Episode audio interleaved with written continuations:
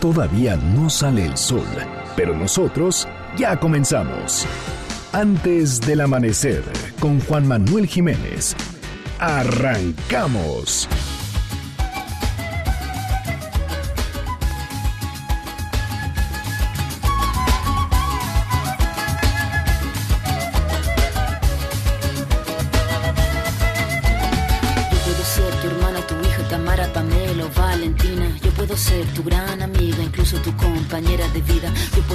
Tu gran aliada, la que aconseja y la que apaña. Yo puedo ser cualquiera de todas, depende de cómo tú me apodas. Pero no voy a ser la que obedece porque mi cuerpo me pertenece. Yo decido de mi tiempo, como quiero y dónde quiero.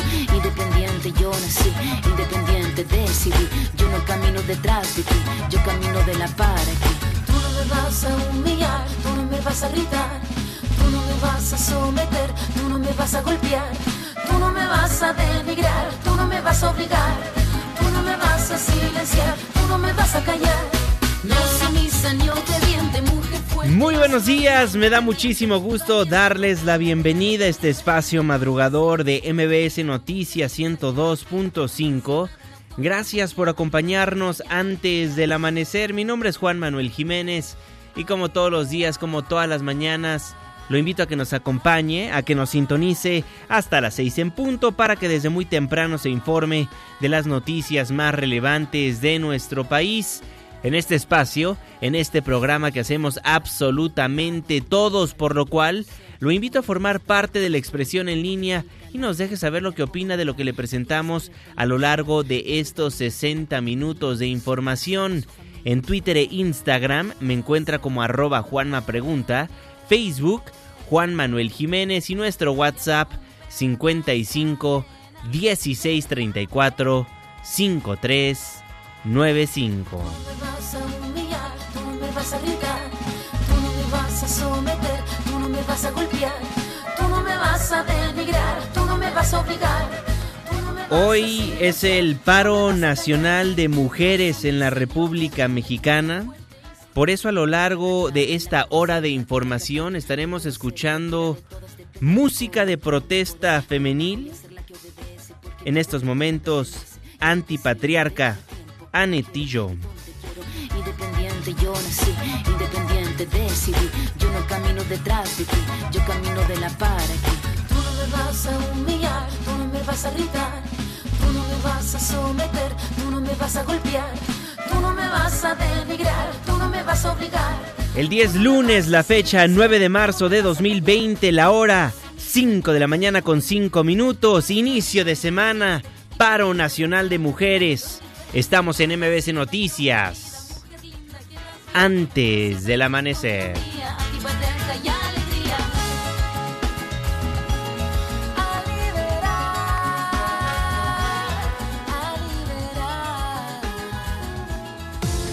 ¿De quién es el santo? Hoy, 9 de marzo del 2020, felicitamos a Paciano, Gregorio, Francisca, Romana. Muchas felicidades. Clima. 5 de la mañana con 6 minutos, Marlene Sánchez.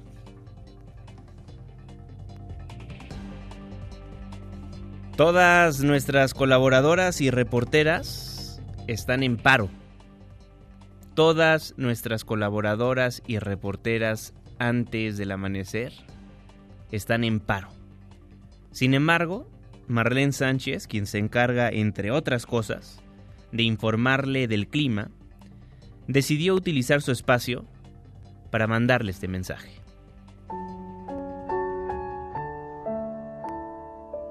Hoy paramos para reflexionar.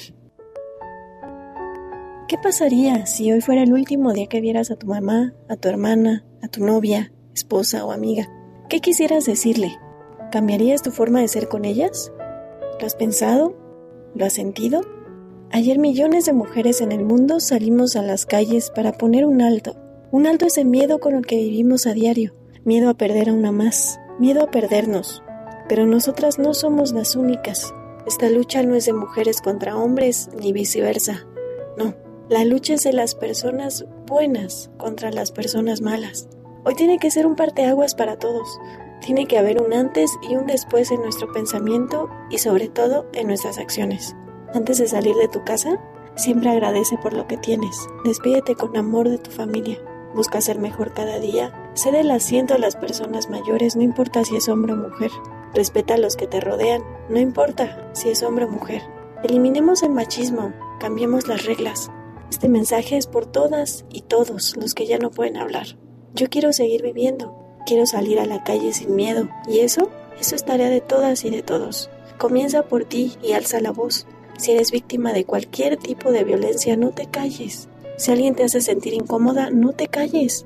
Si ves que a alguien le pasa algo así, no te calles. Es difícil, pero este mundo necesita de personas valientes, mujeres y hombres. Es momento de hacer un cambio y que ese cambio empiece por ti. No discrimines, no juzgues y sobre todo no resuelvas las cosas con violencia. Sé valiente y habla, ámate.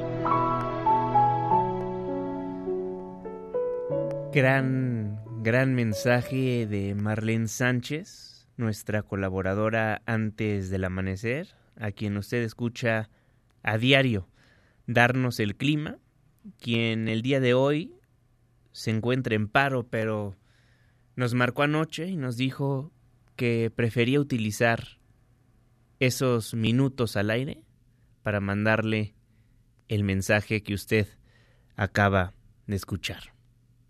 Gracias Marlene Sánchez y gracias a todas ustedes por sintonizarnos antes del amanecer a través de la señal que sale de MBS Noticias 102.5. Saludo con gusto a todas las personas que nos ven y nos escuchan a través de nuestra página de internet mbsnoticias.com y por supuesto que le mandamos un caluroso abrazo a las personas que nos honran con su presencia a través de las distintas aplicaciones que hay en los teléfonos inteligentes. El reloj está marcando las 5 de la mañana con 10 minutos le voy a informar.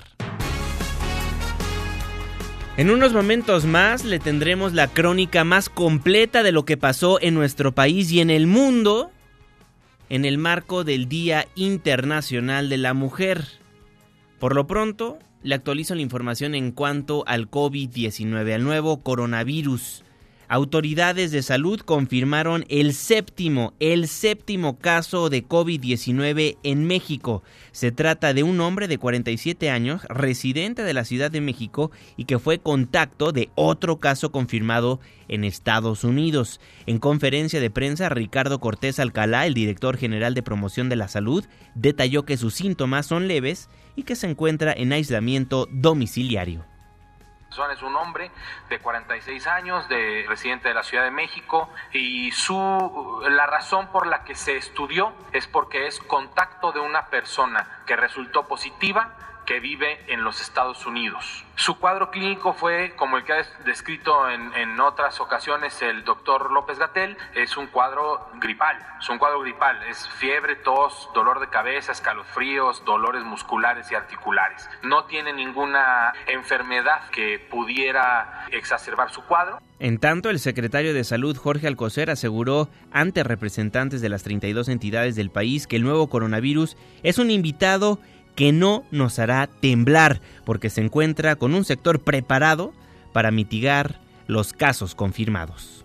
Es un invitado que no nos hará temblar como un río de mercurio, ni nos despertará como el primer canto de un pájaro cuando rompe el alba.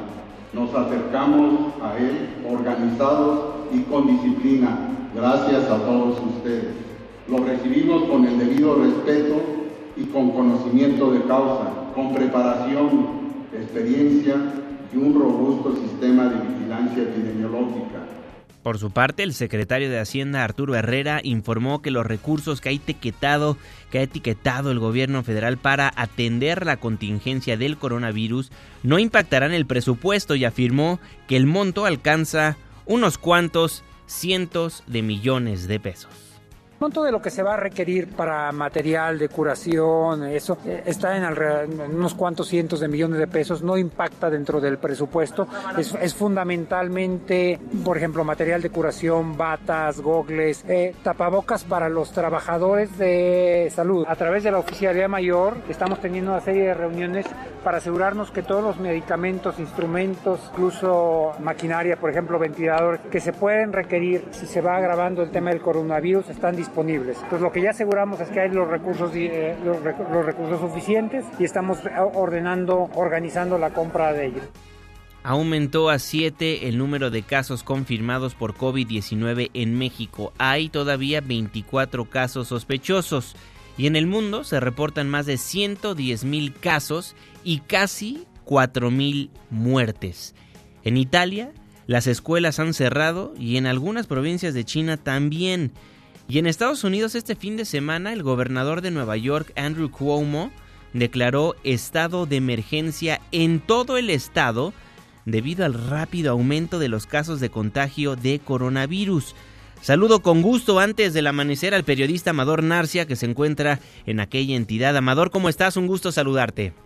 Querido Juanma, ¿cómo estás? Muy buenos días, qué gusto saludarte sí y a la audiencia de Antes del Amanecer. Así es, aquí en Estados Unidos el día de ayer en la ciudad de Nueva York su gobernador Andrew Cuomo declaró estado de emergencia con el fin de que su entidad pueda acceder a los recursos públicos por parte de la administración del presidente Donald Trump. Hay que recordar que el coronavirus pues ya es una es una enfermedad y es una crisis mundial que ha tomado por sorpresa a varias ciudades de los Estados Unidos, a pesar de lo que se ha visto en Asia. Como tú bien sabes, Juanma, han muerto en, aquí en Estados Unidos alrededor de 22 personas, hay cerca de 500 contagios. Sin embargo, nada más en Nueva York se trata de 89 personas las cuales pues han tenido esta enfermedad, sobre todo personas de la tercera edad que Juanma desgraciadamente son los más propensos a contraer esta enfermedad. Es muy interesante lo que está sucediendo en el día a día, Juanma, porque podemos notar que en el metro,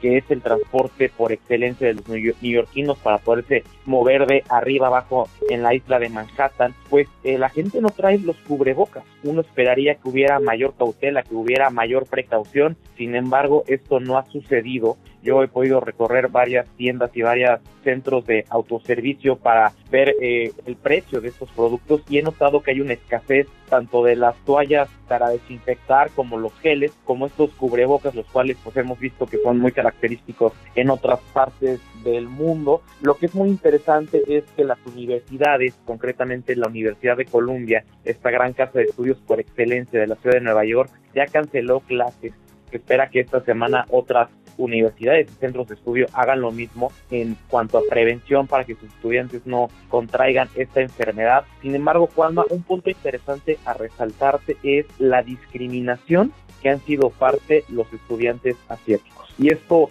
nadie me lo cuenta, yo lo he visto con mis propios ojos. La gente, sobre todo en las universidades, no se quiere acercar a los jóvenes asiáticos por miedo a contraer este coronavirus los jóvenes obviamente molestos y pues muchos sacados de onda han intentado pues platicar con sus compañeros para hacerles entender que no por ser de descendencia asiática o por ser estudiantes de intercambio traen esta enfermedad, sin embargo es uno de los puntos y es una de las crisis las cuales han vivido. Juanma, también la gente en las calles está, están caminando con total tranquilidad, todavía no se nota pues una alerta como se esperaba en, las, eh, otras partes del mundo. Sin embargo, pues será interesante lo que pase en los próximos días. Ya bien comentabas que en Italia han cerrado varias ciudades. Yo por lo que he platicado con varias personas de las Naciones Unidas, se espera que en los próximos días pues varios trabajos también empiecen a, a pedirle a sus empleados que hagan el famoso home office con el fin de que no vayan a contagiar a otro de sus compañeros, así que será interesante.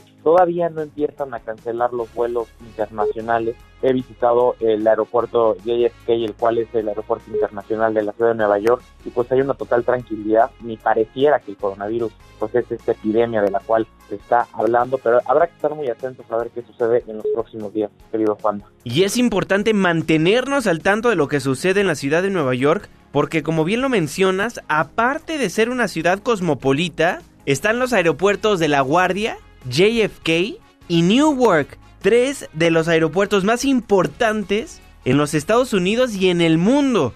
En Nueva York también, como acabas de mencionar, querido Amador, se encuentran las Naciones Unidas y que nos describas que la gente en las calles de Manhattan aún no tiene cubrebocas, que no hay esa conciencia que hay alrededor del mundo es preocupante. Sobre todo, Juanma, lo hemos visto en redes sociales. Como tú sabes, eh, la gente en México pues tiende a recibir productos como los cubrebocas. Y he, he notado que aquí no ha sucedido esto a pesar de la escasez que hay de este tipo de productos.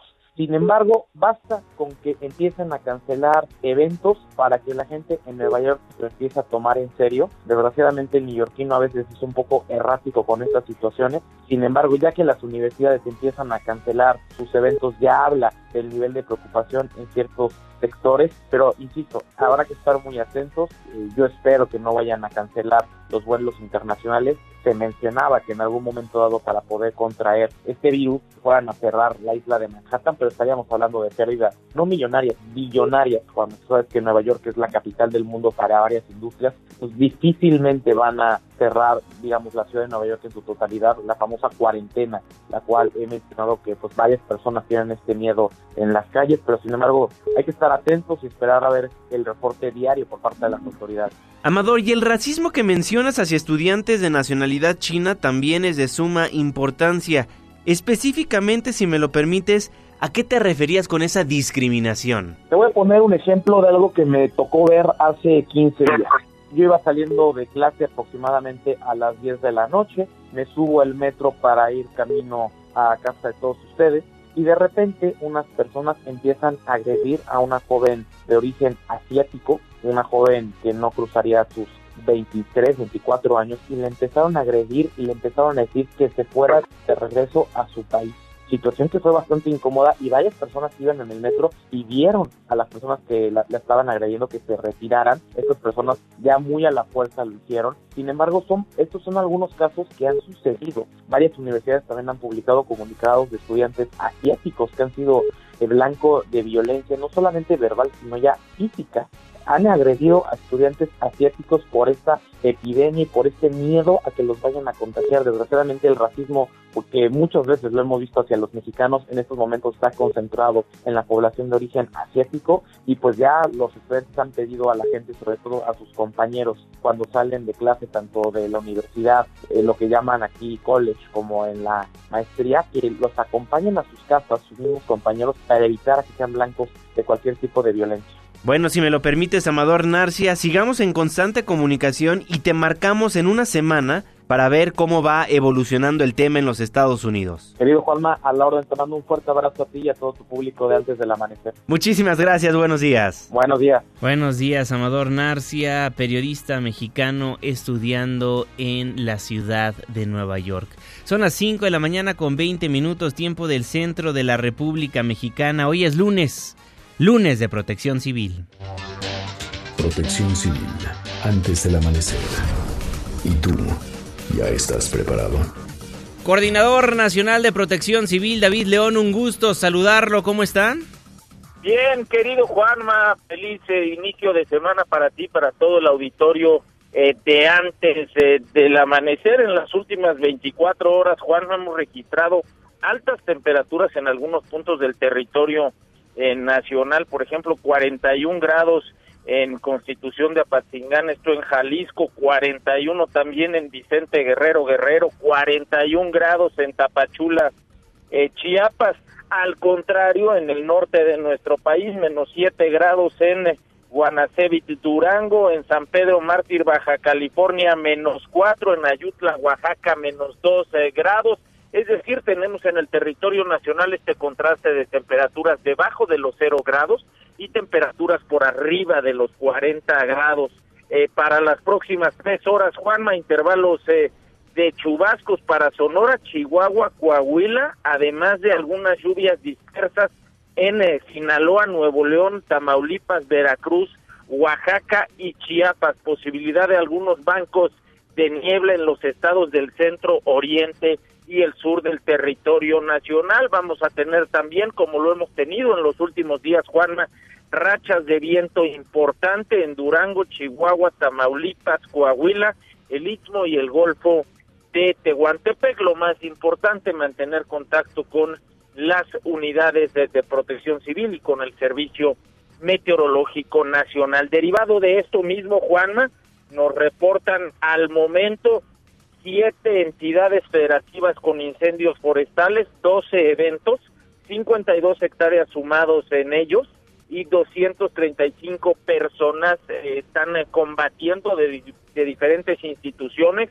Estos 12 incendios activos. Recordarle al auditorio, el 98% de los incendios forestales los provocamos los humanos. Muy importante tener cuidado con el manejo del fuego al acercarnos a nuestras áreas naturales, bosques, pastizales y selvas. Hasta el día de hoy, Juanma, 472 incendios en lo que va de este año 2020 para esta misma fecha del 2019 llevábamos mil, es decir, vamos eh, a la mitad, vamos a decir, es decir, vamos, tenemos un buen resultado a este momento, hemos fortalecido mucho las actividades de prevención de incendios forestales, por supuesto el combate, pero lo importante es tener claro que lo más eh, fuerte, lo más crítico de la temporada de incendios apenas está por comenzar.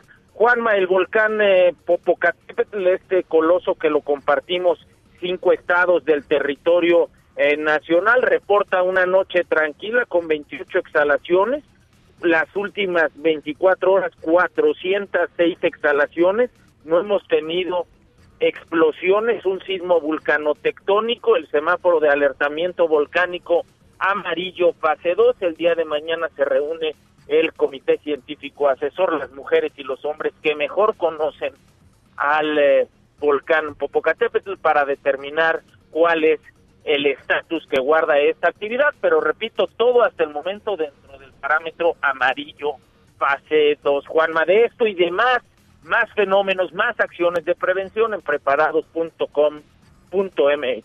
Así será, coordinador. Muchísimas gracias. Buen juego el viernes por la noche, América Pumas.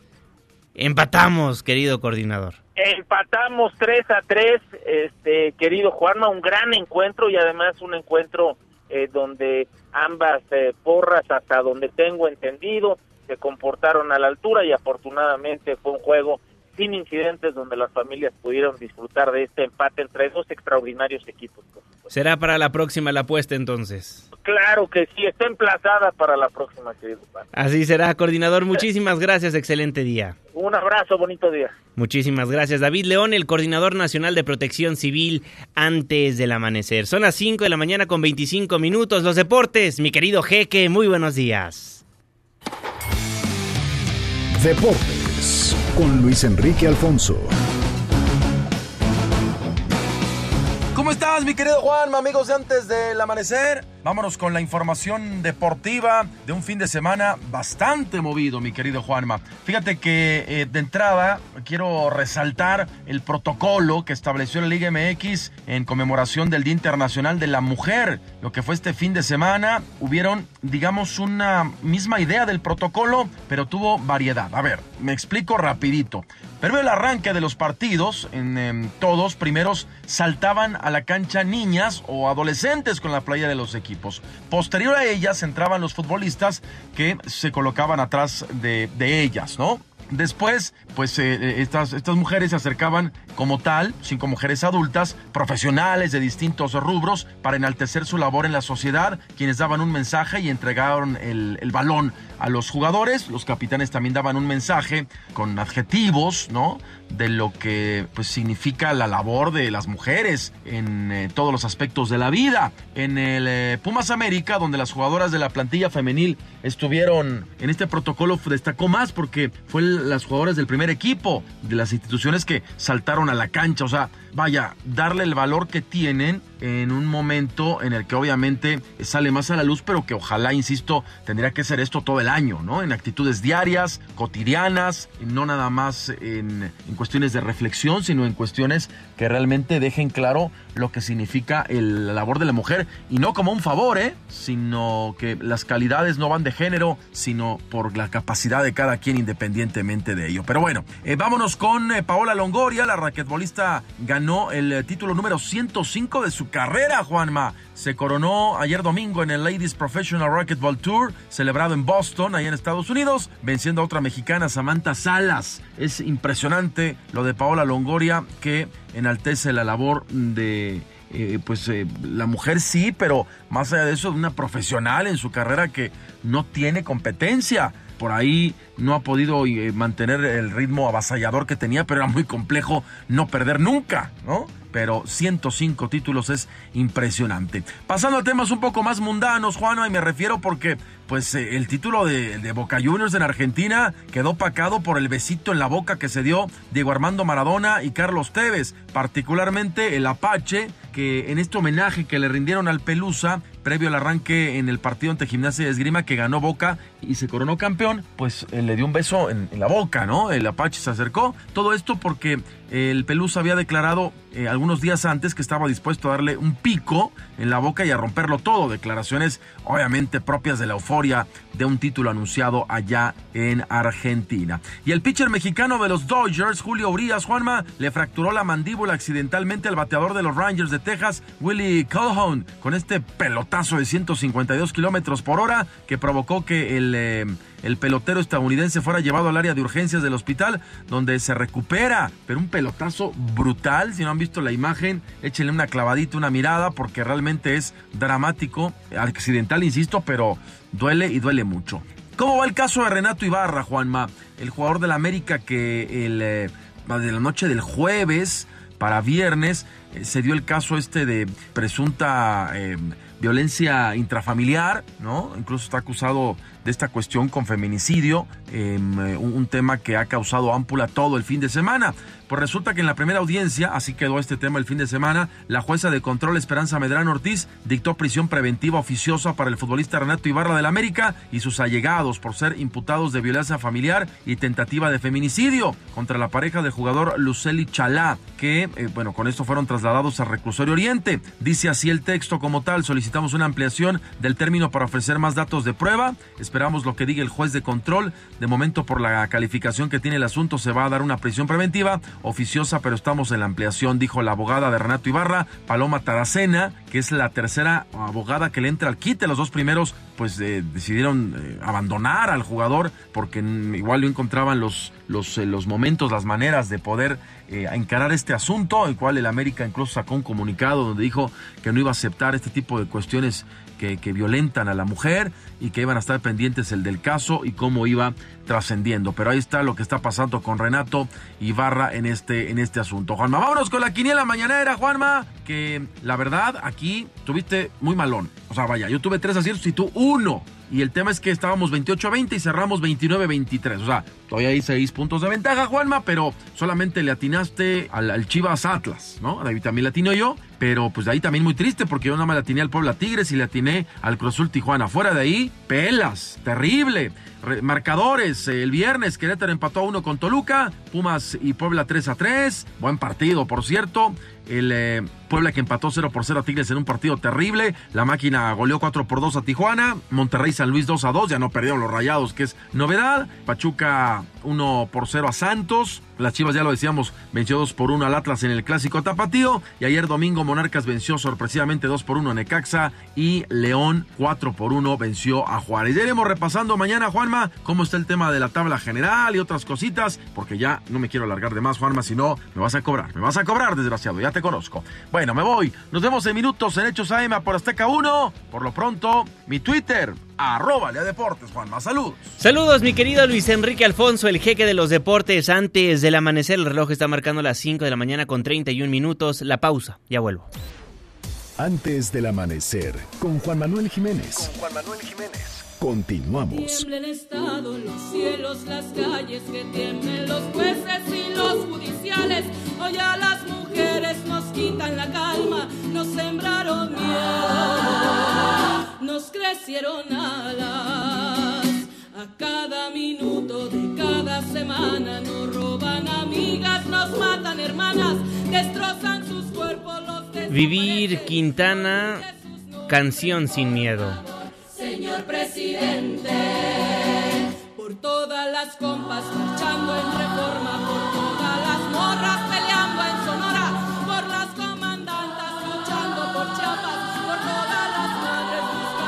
Estamos de vuelta en MBC Noticias, gracias por madrugar con nosotros, yo soy Juan Manuel Jiménez y me da gusto nuevamente darle la bienvenida a este espacio del 102.5. Le recuerdo que nos escuchamos de las 5 hasta las 6 de la mañana de lunes a viernes. Twitter e Instagram, arroba Juanma Pregunta, Facebook, Juan Manuel Jiménez. Son las 5.33. Le tengo más información. Resumen de noticias antes del amanecer. Todo México se pintó de morado. Ayer, en el Día Internacional de la Mujer, cientos de miles de mujeres salieron a las calles del país y del mundo a protestar. Alzaron la voz, exigieron un alto a la violencia de género. De acuerdo con la ONU, una de cada tres mujeres ha sufrido violencia física o sexual. En México, las protestas arrancaron el sábado. Inició con una cadena feminista la tarde de este sábado 7 de marzo, cuando integrantes de organizaciones no gubernamentales y activistas tuvieron como fin exigir justicia y un freno a la violencia feminicida que ven aumento en el país. Pidieron que con el mismo interés que el gobierno capitalino se dio a la tarea de amurallar con bardas de metal, monumentos y algunos otros edificios en el centro histórico, para evitar pintas y otro tipo de daños, se haga lo necesario para cuidar la vida de las mujeres. Al respecto habló Gloria Alcocer, de la organización Fuerza Ciudadana. Me parece que igualito, no, pero me parece que con la misma energía deben de cuidar la vida de las mujeres. Son maneras, nosotras llamamos a una cosa pacífica. Si les parece que es más importante proteger un monumento que la vida de una mujer, eso es algo que tendrán que valorar. En la República Mexicana, 10 mujeres son asesinadas diariamente por el simple hecho de ser mujeres. Por eso, en todos los estados del país, las mujeres alzaron la voz. Si me lo permite, haremos un recorrido por distintos estados de la República Mexicana para informarle lo que pasó en este 8 de marzo. Arrancamos en Campeche, donde las mujeres protestaron a favor del aborto en la catedral. Oliver Pacheco. Buenos días, Juanma. Activistas y colectivos de mujeres protestaron en la Catedral de Campeche, realizaron pintas en el lugar y confrontaron a feligreses que se encontraban orando por la marcha feminista en la que se pronunciaron a favor del aborto. En la ciudad capital, las mujeres marcharon por las calles del centro histórico, protestaron en Palacio de Gobierno y el Ayuntamiento para exigir justicia y frenar la violencia. El contingente se dirigió hasta la catedral donde se manifestaron a favor del aborto, el matrimonio igualitario y realizaron pintas en la explanada. El grupo de mujeres se concentró en el parque principal, exigieron al gobierno garantizar seguridad y justicia, así como respeto a los derechos humanos. El obispo de Campeche, Francisco González González, condenó los hechos. A través de su cuenta de Twitter pidió respeto a la Iglesia Católica y a quienes se encuentran en torno a ella. La ofensa no es una legitimación de la dignidad de la mujer, dijo, y agregó, la Catedral de Campeche violentada por manifestación. Horas más tarde, otro grupo de mujeres lanzó pintura roja sobre la explanada, en tanto que la policía colocó vallas metálicas y montó una guardia especial en el malecón tras la amenaza de protestas en el mural y fuentes danzarinas. Hasta aquí mi reporte. Gracias, Oliver. Y más de 3.000 mujeres realizaron una marcha entre los estados de Durango y Coahuila. Y mientras estas protestas se llevaban a cabo, autoridades en Torreón encontraban el cuerpo de una joven asesinada. Camelia Muñoz.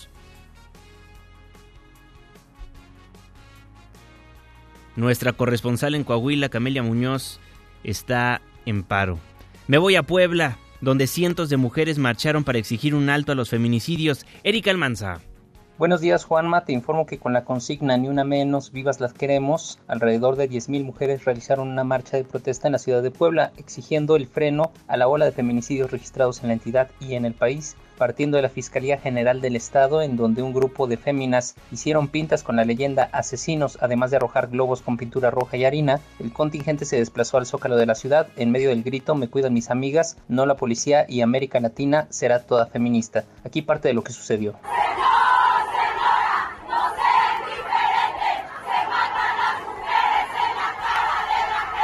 A su paso por el Boulevard 5 de Mayo, de igual forma se llevaron a cabo pintas en las estaciones de la red urbana de transporte articulado. No obstante, un grupo nutrido de mujeres acompañó la marcha y las consignas, pero señalando que lo harían de forma pacífica, por lo que incluso llevaron a sus hijos a la manifestación. Señor, señora, no sea indiferente, se matan las mujeres en la cara de la gente, fue otro de los gritos constantes de las mujeres presentes, quienes terminaron la movilización en el centro de la ciudad en donde llevaron a cabo el performance El violador eres tú, además de un llamado en general a la sororidad bajo la consigna No estás sola. Hasta aquí el reporte. Gracias Eric. Y en Guerrero, mujeres de diversas organizaciones, redes y burócratas protestaron este domingo en las calles y plazas públicas de los municipios de Acapulco, Chilpancingo, Iguala, Coyuca de Catalán, Ayutla y Ometepec. Alzaron la voz contra la violencia y feminicidios. Los detalles con Francisca Santiagués. Buenos días Francisca, adelante con la información.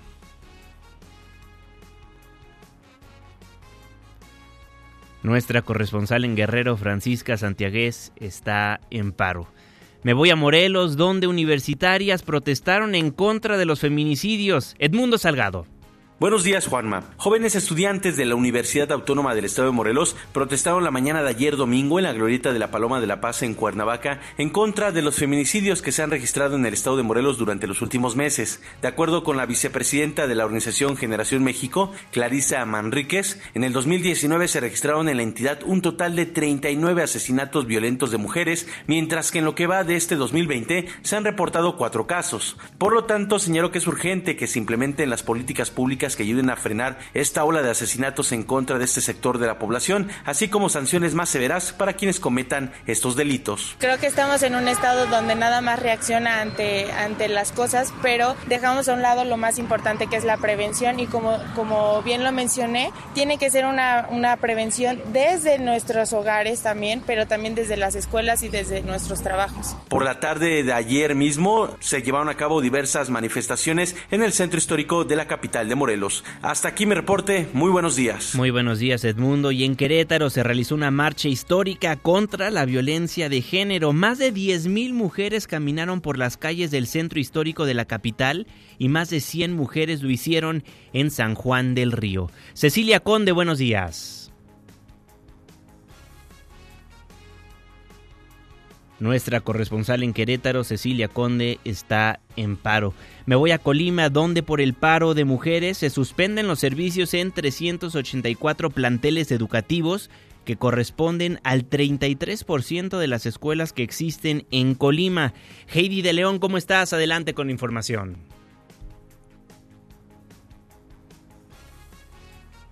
Nuestra corresponsal en Colima, Heidi de León, está en paro. Son millones de mujeres que el día de hoy se encuentran en paro por la violencia que se vive en la República Mexicana. Las cifras son escalofriantes. Adrián Jiménez. Asesinadas a golpes, a balazos, asfixiadas, con rastros de violencia sexual, mutiladas, Así murieron 3.050 mujeres en nuestro país en el periodo de 2012 a 2018, según datos de una investigación sobre feminicidios realizada por Mexicanos contra la Corrupción. Durante el primer mes de este año, de acuerdo con cifras del Sistema Nacional de Seguridad Pública, se registraron 320 asesinatos de mujeres en México, 73 de ellos catalogados como feminicidios. Pero, ¿Cómo se puede explicar el recrudecimiento de la violencia de género? ¿Cuál es su origen? El origen de la violencia en contra de las mujeres se remonta a los roles que se establecieron para el hombre y la mujer a partir de que el ser humano dejó de ser nómada, donde por las características físicas y biológicas a los hombres se les asignó el rol de cazador y a las mujeres se les dejó a cargo de la agricultura y la crianza de los niños. Estos papeles se reforzaron a través del paso de los siglos, primero con la aparición del matrimonio en el derecho romano, mediante el cual se reconocían las propiedades del varón, incluida la mujer. Posteriormente el cristianismo impulsa esta idea con la historia de Adán y Eva, donde en primer lugar se crea al varón y después para que tenga compañía la mujer emana de una costilla de él. Así fue como a lo largo de la historia se construyó la idiosincrasia del ser humano y la diferencia entre lo que es ser hombre y ser mujer, donde el privilegio siempre recayó en el varón. Sin embargo, el sometimiento a estas reglas y roles desde hace dos siglos se ha tratado de cambiar con la aparición del feminismo, el reconocimiento de la equidad de derechos durante la Revolución Francesa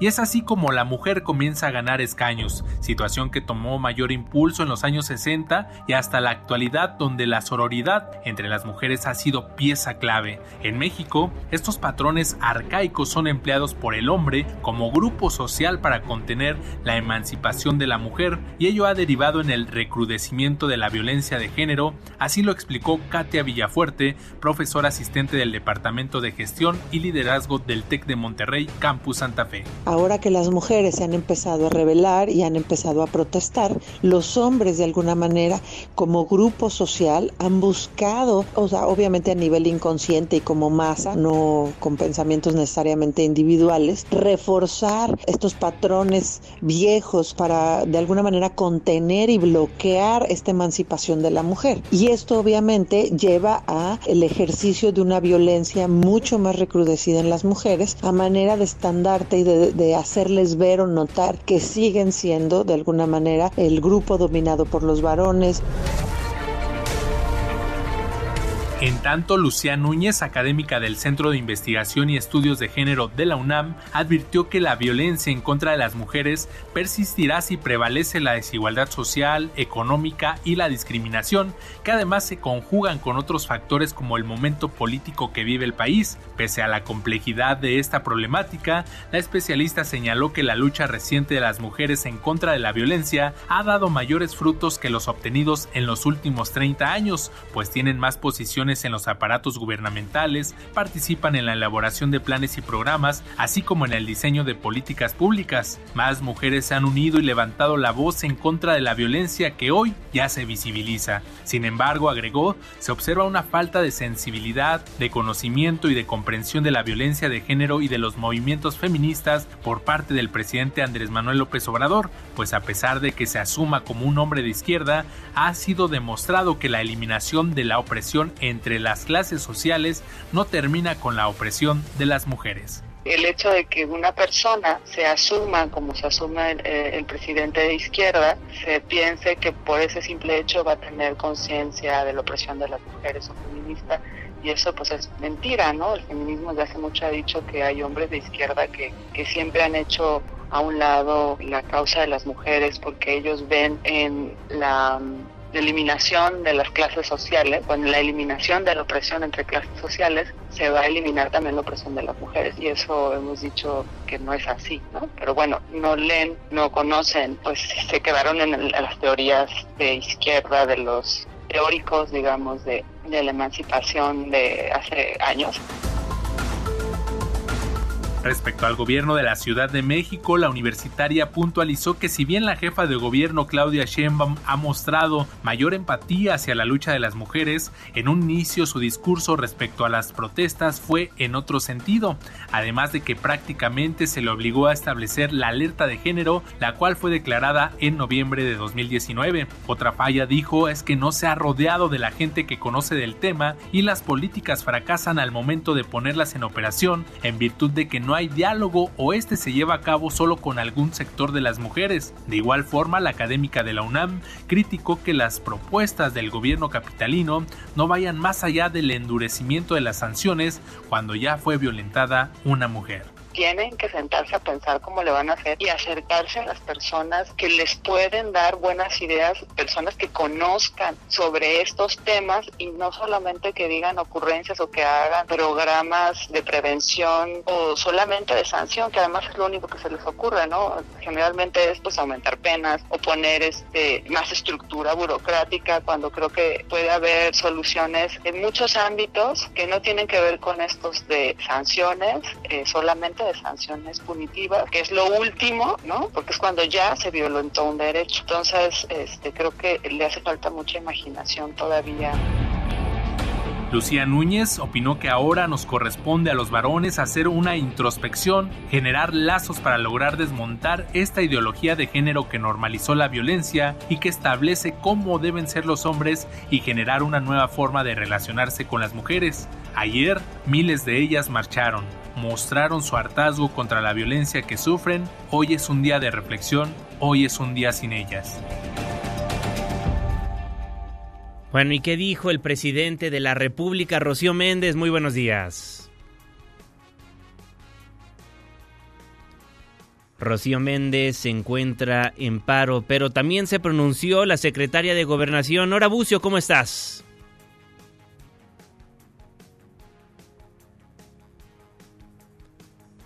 Hatsiri Magallanes, cuéntanos, muy buenos días. Rocío Méndez, Nora Bucio, Hatsiri Magallanes se encuentran en paro.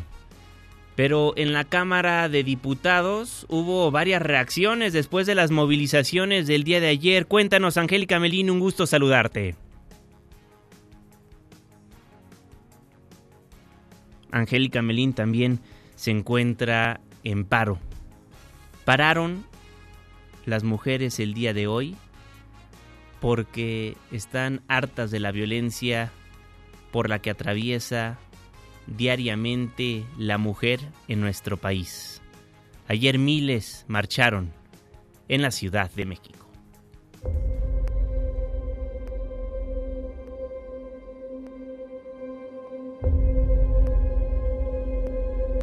Somos el corazón de las que ya no laten. Nunca más tendrán la incomodidad de nuestro silencio. Alto, no más muertas, ni una más. Lo que leían los carteles, los pósters, las pancartas de las mujeres que se manifestaron ayer en las calles de la Ciudad de México.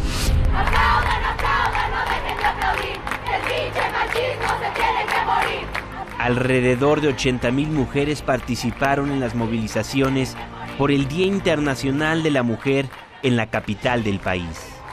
Exigieron un alto a la violencia de género y garantías de seguridad. Sus gritos, sus cantos, las exigencias de justicia no cesaban en las calles de la CDMX. Muchas, por primera vez, salían a manifestarse ya que datos del Secretariado Ejecutivo del Sistema de Seguridad Pública indican que en enero de este año al menos 320 mujeres fueron asesinadas en México. En promedio, son 10 casos por día. En contingentes que rebasaban las expectativas tanto de organizadoras como de las propias autoridades, partieron miles de mujeres desde el Monumento a la Revolución hacia el Zócalo capitalino. El primer contingente partió minutos después de las 2 de la tarde del Monumento a la Revolución. La vanguardia estaba conformada por madres de mujeres y niñas, víctimas de feminicidios y desaparición. Ofrecieron sus testimonios como protesta ante la falta de acceso a la justicia y castigo a los culpables. ¿Cómo no tomar las calles? ¿Cómo no sentir esta rabia que dejamos en los vidrios, en los muros, en los monumentos? Si todo ello sucede en total impunidad, con un gobierno que está más ocupado en insultarnos y justificarse que en implementar una política eficiente y eficaz que revierta la desigualdad causante de la violencia machista. Es por eso que estamos hartas y no estamos dispuestas a seguir tolerando las vejaciones y agresiones que significa la violencia machista y patriarcal. Entre gritos y cantos, las mujeres señalaban que era imposible no tomar las calles ante la indiferencia del gobierno de atender la creciente violencia que afecta a niñas, jóvenes y mujeres de todas las edades. No dejaban de gritar ni una asesinada más.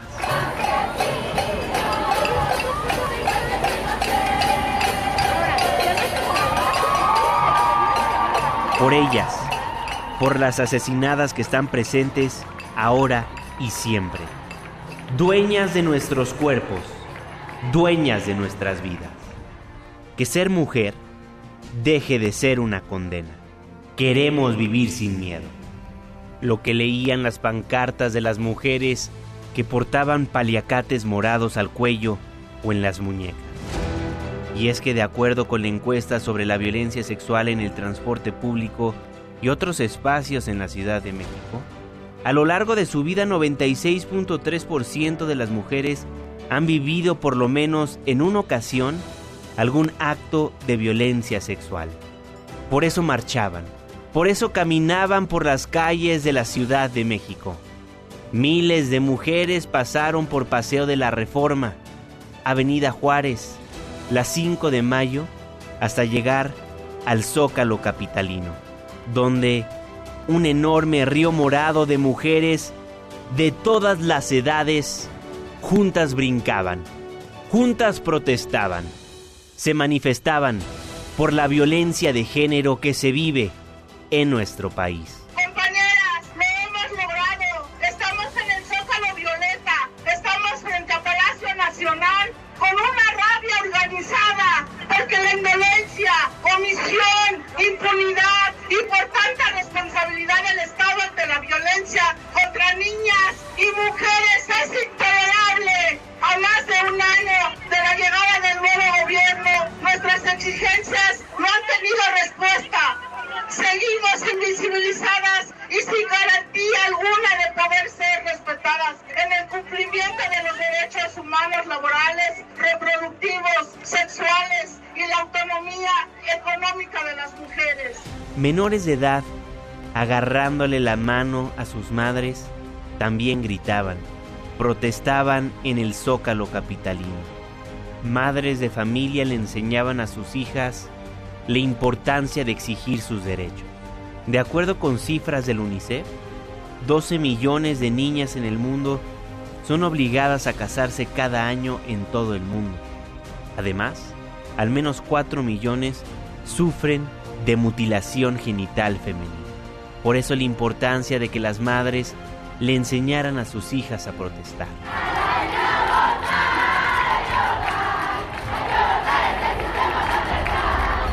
Y fueron unas pocas mujeres que a su paso por las calles del centro histórico vandalizaron monumentos, paredes, comercios y diversos vehículos.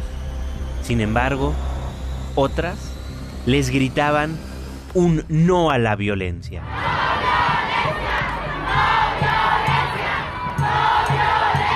Algunas pintaron en los monumentos, pintaron las cortinas de los comercios, rompieron vidrios, incendiaron inmuebles, por lo que la Secretaría de Seguridad Ciudadana Capitalina reportó un saldo de 38 personas lesionadas.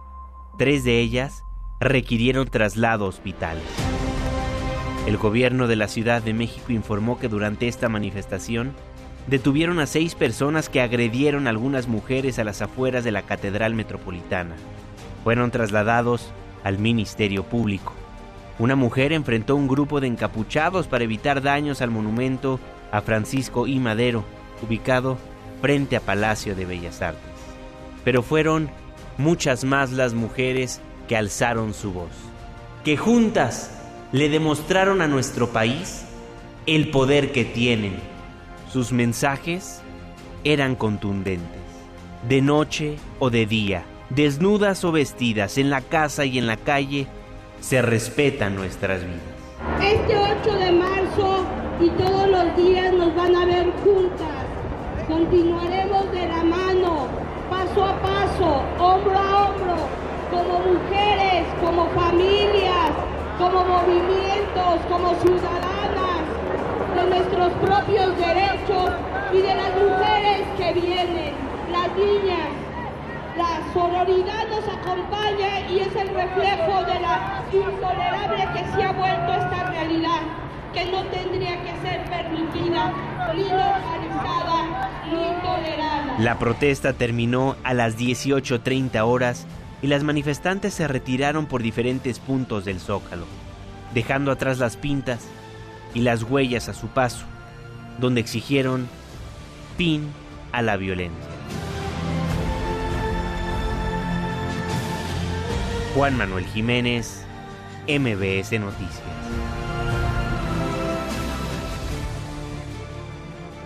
La crónica de lo que pasó el día de ayer en las calles de la Ciudad de México. Las reacciones del gobierno capitalino. Ernestina Álvarez, muy buenos días. ¿Cómo reaccionaron los mercados? Itlali Sainz, ¿cómo estás? Muy buenos días. Nuestras reporteras Rocío Méndez, Nora Bucio, Hatsiri Magallanes, Ernestina Álvarez, Angélica Melín, Citlali Sainz están en paro. Nuestras decenas de corresponsales en México y en el mundo están en paro. Me escribe Soy el Isra a través de Twitter. ¿Para qué das un noticiero sin noticias? Pues porque sin ellas no podemos dar un noticiero completo. En la redacción, Jennifer Ramírez, Elizabeth Ramírez, Carmen Sánchez, Tamara Moreno, nuestra jefa Sheila Amador, nuestras colaboradoras antes del amanecer Marlene Sánchez, Maru de Aragón, Alina Pulán. Sin todas ellas no puedo informarle. Sin todas ellas no pude informarle al 100% hoy. Usted se dio cuenta de las lagunas que hubo en este espacio. Porque sin ellas no se puede realizar un buen noticiero. La importancia de la mujer en los distintos sectores del país se notará el día de hoy. Y ya inició su día dándose cuenta. Se informó a medias. Porque sin ellas, sin nuestras mujeres en MBC Noticias, no podemos informarle como se debe. Le mando un fuerte abrazo a nuestras colaboradoras, reporteras y corresponsales.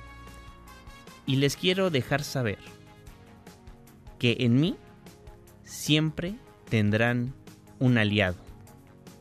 Y a usted, que me deje informarle a diario antes del amanecer, sepa que siempre defenderemos a las mujeres, siempre exigiremos justicia, siempre presionaremos a las autoridades.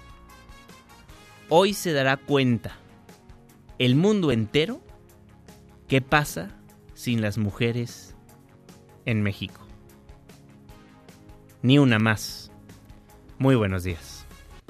Ya casi sale el sol. Nos escuchamos mañana en punto de las 5, antes del amanecer.